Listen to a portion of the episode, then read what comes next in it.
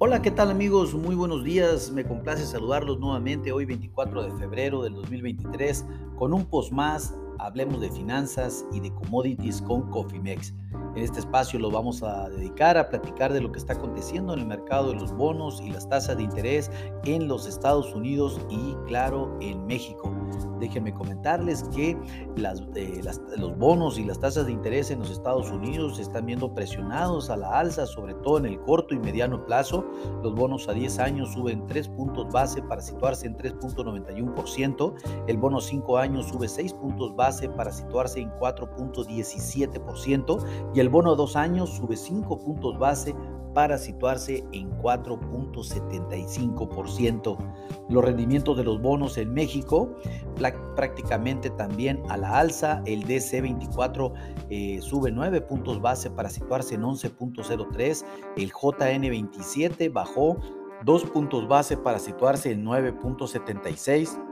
Y el MY 31 bajó un punto base para situarse a niveles de 9.28%.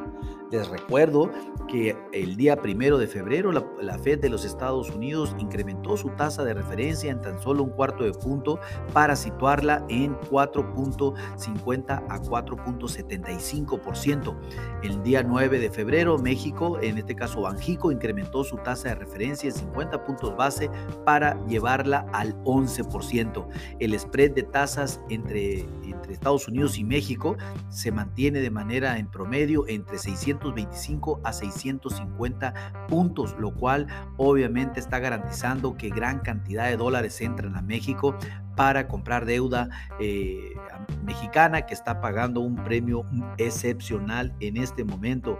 Y esto pues definitivamente está ayudando a, nuestro peso que se mantiene en un estrecho margen de operaciones actualmente en 18.42 pesos por dólar cuando definitivamente ahorita deberíamos de estar en niveles mucho más altos.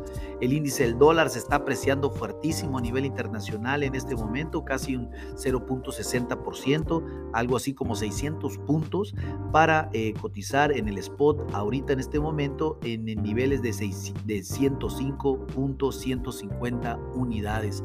Esto pues definitivamente eh, gran fortaleza del dólar a nivel internacional, pues eh, no trae muy buenas noticias ni para las monedas, ni para las bolsas, ni para los commodities a nivel internacional.